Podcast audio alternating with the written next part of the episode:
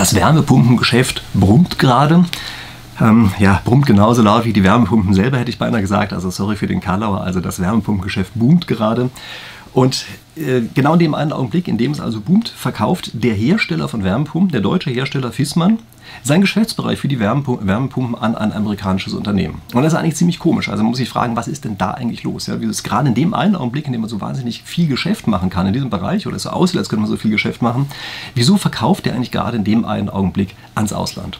Okay, und da gibt es natürlich verschiedene Theorien, die im Augenblick im Umlauf sind. Also eine davon ist, naja, klarer Fall, die deutsche Regierung hat wieder mal ein deutsches Unternehmen durch eine ungeeignete Politik einfach aus Deutschland vertrieben indem sie nämlich einen Geschäftsbereich von denen verboten haben, nämlich die traditionellen Gas- und Ölheizungen. Ja, gucken wir uns an, ob das ein Grund sein kann oder ob das hier nicht so ist.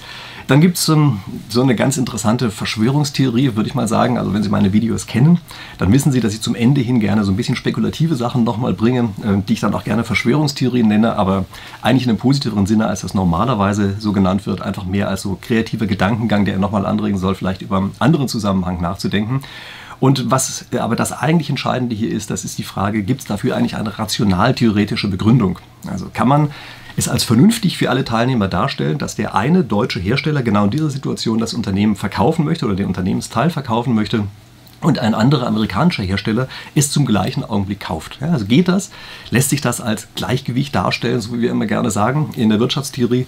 Naja, und das sind Dinge, die ich hier normalerweise mache. Also das ist eine spieltheoretische Analyse, so wie ich jetzt gerade, so wie ich es gerade dargestellt habe. Und wenn Sie das interessiert, dann gerne meinen Kanal abonnieren, denn das ist das, was ich hier jede Woche mache. Ich mache eben solche spieltheoretischen Analysen. Und jetzt gucken wir uns mal an, wieso Fiesmann eigentlich in diesem einen Augenblick verkaufen möchte, wo doch eigentlich der Markt gigantisch anwächst durch diesen Wärmepumpenzwang, den wir gerade haben. Ähm, oder haben werden, muss ich eigentlich sagen. Ja, das ist natürlich, steht nicht im Gesetz drin, also nicht, dass ich jetzt wieder böse Kommentare bekomme. Ja, nein, steht nicht im Gesetz drin, es muss eine Wärmepumpe sein, aber es ist die Technologie, mit der es im Augenblick als, als einziges die Vorgaben erfüllbar sind. So, Klammer zu. Sie müssen dazu wissen, dass ein Unternehmen nicht nur dann in eine finanzielle Notlage gelangen kann, wenn sich die Produkte besonders schlecht verkaufen, wenn der Markt schrumpft sondern auch im Gegenteil. Ein Unternehmen kann dann besondere Schwierigkeiten haben, wenn der Markt sehr schnell, sehr plötzlich wächst. Woran liegt das? Das liegt daran, dass man äh, Marktwachstum oder überhaupt Wachstum äh, im Unternehmen, dass man das auch irgendwie finanzieren muss. Also Sie müssen sich vorstellen, wenn ein Unternehmen, ein Markt muss man nicht erstmal sagen, ja, aber dann als Folge davon ein Unternehmen stark wächst, dann heißt das, dass Sie jetzt plötzlich lauter Auszahlungen haben für alle möglichen Dinge, die Sie machen müssen und das Geschäft in der Zukunft erst entsteht. Das heißt also, Sie haben einen relativ großen zeitlichen Abstand zwischen dem, was Sie im Augenblick auszahlen und dem Zeitpunkt, wenn Sie es wieder zurückbekommen. Und jetzt müssen Sie sich vorstellen, bei einem statischen Unternehmen geht das ja relativ gut, das hat sich darauf eingestellt, da läuft das die ganze Zeit gleichen sich diese Sachen über die Zeit eigentlich so gut aus, ist auch im Management, im Cashflow-Management einfach so drin, dass es richtig funktioniert. Und jetzt stellen Sie sich aber vor, auf einmal wächst dieser Markt ganz stark an. Da merken Sie sofort, dass da ein großer Gap dazwischen ist, Sie eine Lücke haben und Sie auf einmal eine Finanzierungslücke entsteht, allein auf, ähm, auf Art oder auf die Art und Weise, ähm, wie dieses Wachstum entsteht, also aufgrund der Geschwindigkeit des Wachstums. Ja? Das ist eine ganz große Gefahr für Unternehmen und es ist eine, die landläufig völlig unterschätzt wird, aber sehr viele Unternehmen gehen in der Tat durch zu schnelles Wachstum pleite. Also ganz komisch, es ist kontraintuitiv, aber nichtsdestotrotz, das ist erstmal so. Weiterhin haben wir hier eine Besonderheit, nämlich dieses Unternehmen soll nicht nur in dem einen Bereich sehr stark wachsen, also in dem Bereich Wärmepumpen, sondern gleichzeitig wird das, was Sie bisher als das sogenannte Cash-Cow haben, Cash-Cow-Geschäft haben, Melkkuhgeschäft, äh, das soll gleichzeitig verboten werden. Was ist dieses Melkkuhgeschäft? Natürlich die klassischen Heizungen, also Gasheizung und Ölheizung. Die haben an dem Gesamtumsatz nach all dem, was man lesen kann, bei Fissmann einen relativ kleinen Anteil. Also um die 15 Prozent ist der Wert, den man die ganze Zeit liest.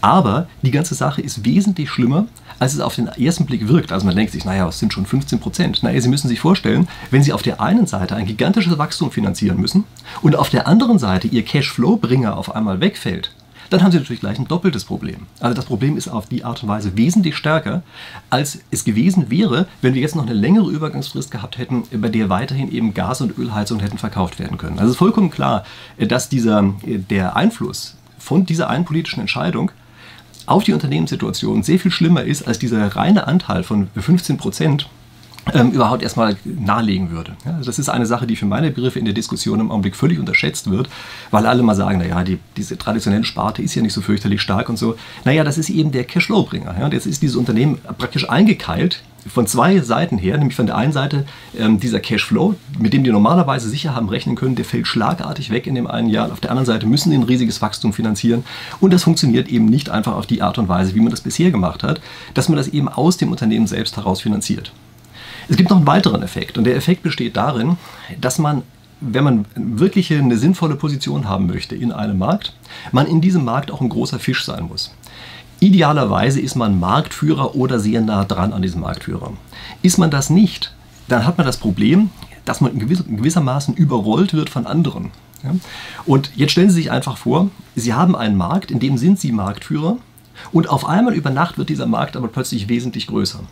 Jetzt gibt es auf einmal ein ganz großes freies Feld, auf das sie sich auch hin zwar ausdehnen könnten, was aber jetzt natürlich plötzlich auch lauter andere Unternehmen sehen. Ja, also die ganze Konkurrenz, in dem Fall beispielsweise aus Asien, guckt drauf und sagt, na ist ja super, in Deutschland entsteht ein riesengroßer Markt, und da gibt es ein Unternehmen, was von Wachstum her gar nicht so wahnsinnig schnell diesen ganzen neuen Markt ausnutzen kann. Treten wir doch einfach ein in diesen Markt. Und es passieren jetzt mehrere Dinge. Also es passiert beispielsweise, dass auch eine solche Überlegung sich auf einmal lohnt, weil die sagen, okay, diese Lernkurve, die wir in Kauf nehmen müssen, die lohnt sich jetzt für den Marktanteil, den wir in diesem neuen Markt bekommen können. Und vielleicht lohnt sie sich auch deshalb, weil das plötzlich dieses Wissen, was da drin erworben wird, was bisher nur so eine Art Nischenwissen war, dass wir das eben plötzlich in anderen Bereichen auch mitverwenden können, also an anderen Stellen weltweit. Sie können das bei allen möglichen neuen Märkten immer wieder sehen. Ja, also nehmen Sie beispielsweise mal den Markt für E-Bikes oder Pedelecs, wie die ja eigentlich heißen, also Elektrofahrräder. Fahrräder. Dort war es auch so, dass es am Anfang ein ganz kleiner Nischenmarkt war. Da gab es Marktführer da drin. Und ein solcher Marktführer ist völlig überrollt worden in dem einen Augenblick, in dem der Markt insgesamt groß geworden ist. Ja, das passiert normalerweise, dass dann eben diese Konkurrenz eintritt in diesen Markt, weil die sehen, dass da große Chancen mit drin bestehen dann sinken normalerweise auch die Stückkosten, eben weil Lernkurven beispielsweise da äh, existieren und weil es auch insgesamt wesentlich größer ist, dieser Markt. Und äh, was dann passiert, ist, dass auch die Margen die ganze Zeit weiter abstürzen. Also die Kosten gehen zwar runter, die Marge, die Verkaufspreise gehen zwar auch, gehen gleichzeitig auch runter.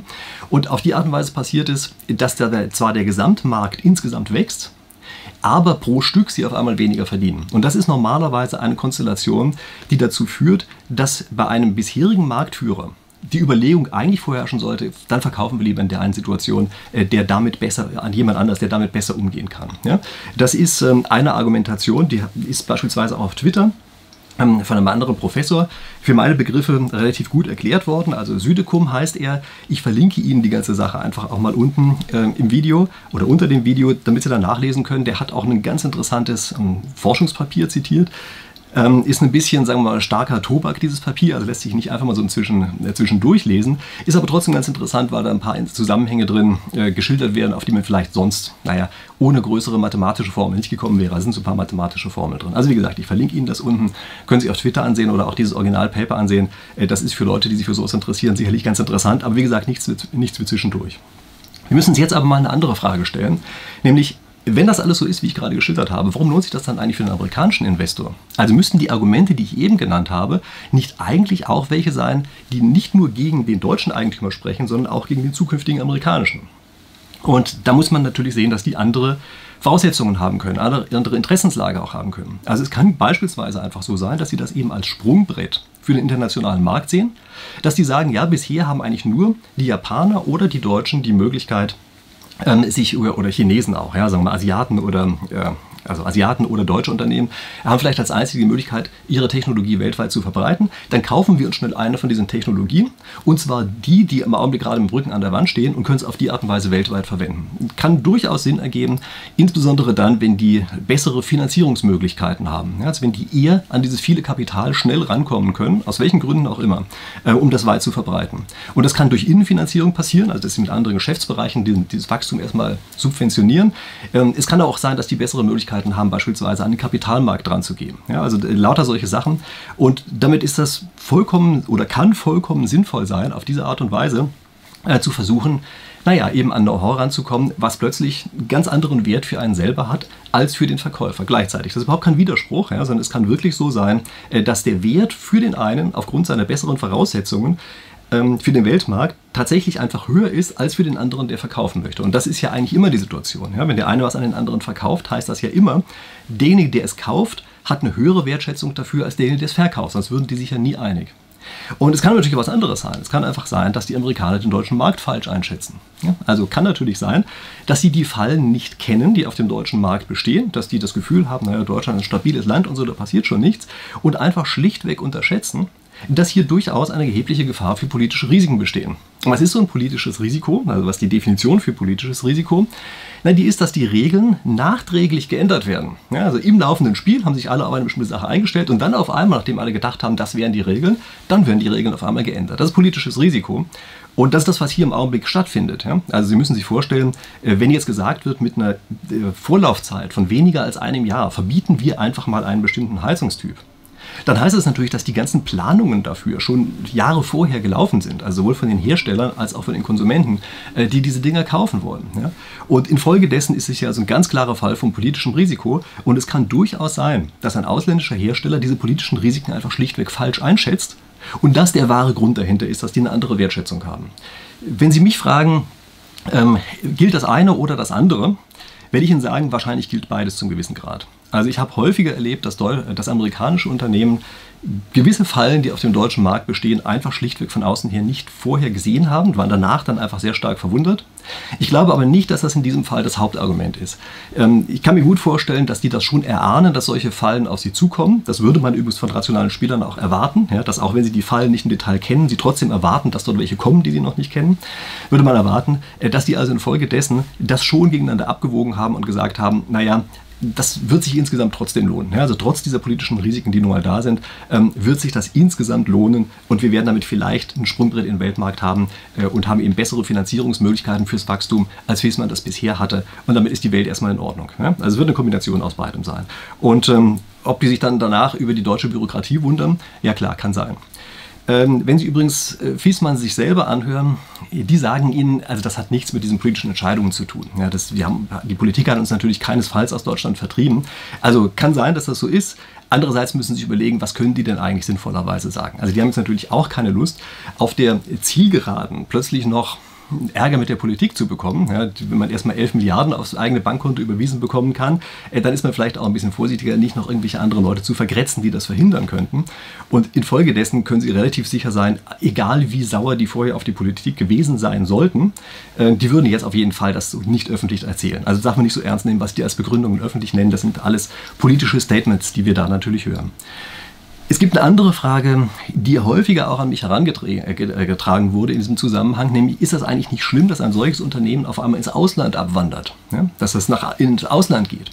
Und äh, da muss ich einfach erstmal entgegenhalten, es ist eben gerade der Vorteil von Kapital, dass es ganz schnell dorthin gehen kann, wo man es braucht.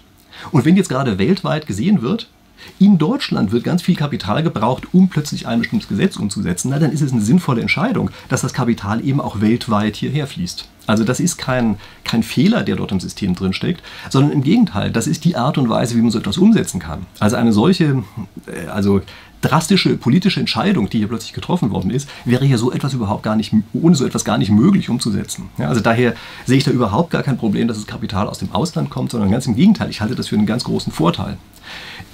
Die Welt sieht natürlich ein bisschen anders aus, wenn Sie es mit kritischer Infrastruktur zu tun haben. Ja, also weiß ich, beim Hafen haben wir beispielsweise mal drüber diskutiert. Ähm, bei ja, einer Pipeline und so wäre ich vielleicht auch ein bisschen vorsichtig. Ja? Gas ähm, lagern oder äh, Gas speichern und so etwas. Das haben wir in der letzten Zeit gesehen, dass es da vielleicht nicht so ganz klug ist, so kritische Infrastruktur einfach nach außen hin zu geben und dann auch die, die Kontrolle darüber äh, zu verlieren. Nichtsdestotrotz, das kann man ja hier, glaube ich, so nicht sagen, sondern es ist eben schon ein mehr oder weniger normales Unternehmen, ähm, auch wenn es gerade plötzlich eine große Rolle spielen wird aufgrund unter dieser Gesetzeslage. Nichtsdestotrotz ist es ein normales Unternehmen und wir können nicht immer diese Karte ziehen. Äh, das ist jetzt ganz böse, dass das ins Ausland geht. Und ähm, da muss ich auch sagen, da finde ich es wirklich komisch zu sehen, dass auch in unserer jetzigen Regierung es einfach im Grunde genommen nationalistische Tendenzen gibt, ja, die einfach wieder sagen, ja, jetzt müssen wir prüfen, ob das dem Standort Deutschland schadet, diese ganze Transaktion, ob die dafür gut ist. Naja, zu prüfen, ob es gut oder schlecht ist, eine bestimmte Entscheidung, das muss bei der politischen Entscheidung vorliegen.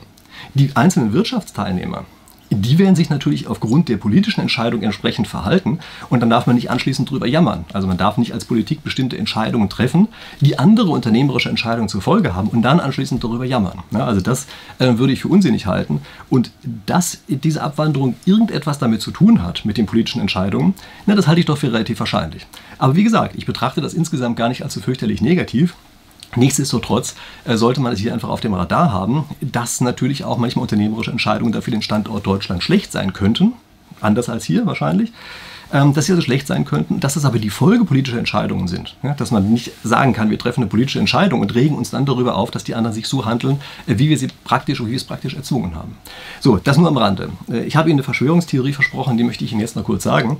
Nämlich, die ist vom Konzept her eigentlich ganz einfach und sagt, naja, Fiesmann wollte sowieso verkaufen. Ja, das war eigentlich sowieso deren Absicht. Und dann haben sie auf einmal gesehen, oh, da könnte am Horizont so ein Gasheizungsverbot auftauchen.